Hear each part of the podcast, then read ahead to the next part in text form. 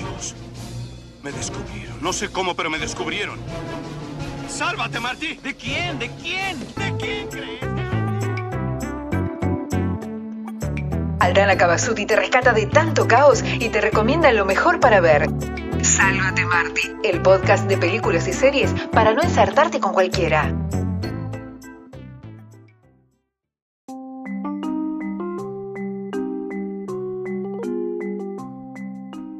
Hola, muy buenas a todos y a todas, espero que estén bien.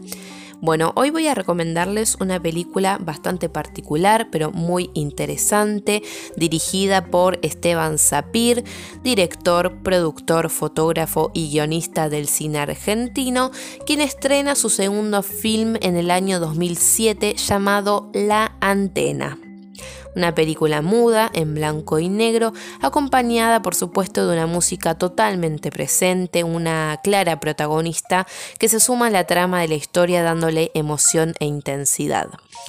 La antena es un drama fantástico ambientado en los años 30, pero con un clima retrofuturista, donde vemos una ciudad que vive bajo un largo y crudo invierno y que se ha quedado sin voz. Sus habitantes no tienen el poder del habla. El señor TV, interpretado por Alejandro Udarpilleta, es el dueño absoluto del único canal de televisión cuyas imágenes ilustran y animan a esta ciudad, pero que es un personaje realmente siniestro que todo el tiempo está fumando su habano y contaminando con el humo todo lo que hay a su alrededor. Él va a llevar a cabo un plan secreto para dominar a todos los ciudadanos, secuestrando a La Voz, interpretada por Florencia Raggi, la única persona que ha conservado el don del habla. Debido a esta situación, una familia entera se implica en la complicada misión de frenar los peligrosos planes de este villano, quien ha creado una máquina que transmite imágenes hipnóticas por la pantalla del televisor para inducir al consumo compulsivo de los productos con su sello.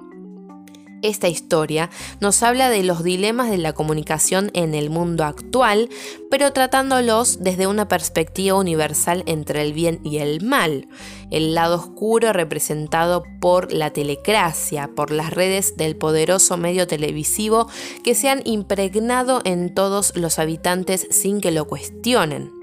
Por otra parte, el bien, quien es personificado por la familia de un inventor, un personaje que interpreta a Rafael Ferro, que aún utiliza su imaginación. Este film recrea los ambientes del cine mudo, acá predomina la comunicación de las imágenes, no hay diálogos, solo subtítulos que interactúan con estas imágenes en movimiento, subtítulos que refuerzan o aclaran las acciones que se van sucediendo. Se utiliza además una estética que nos recuerda al cine noir y del expresionismo. Mezcla elementos antiguos con modernos generando una especie de collage, una fusión estética entre el estilo del cómic y el cine expresionista. Todo esto para demostrarnos que la libertad de expresión es imprescindible para configurar un pensamiento propio, ya que muchas veces los medios reciclan las ideas propias de la gente y las transforman en una especie de opinión pública generalizada. Así es como se pierde la, propia visión y el concepto de la realidad. La gente cree más en lo que ve en la televisión que en lo que ven sus propios ojos. Bueno, al reparto ya mencionado se agregan nombres como Julieta Cardinali, Valeria Bertuccelli, Ricardo Merkin, Sol Moreno, Jonathan Sandor, entre otros. Actores que hacen un excelente trabajo al abandonar sus voces para apoyarse en los gestos y en el cuerpo como nunca antes con una duración de una hora y 40 minutos. Podemos encontrar la antena en la plataforma de Netflix y por supuesto en la plataforma de Cinear Play. No se pierdan este film realmente interesante que nos da mucho que pensar, acompañado de una estética nueva y muy original. Como siempre, muchísimas gracias por estar escuchando.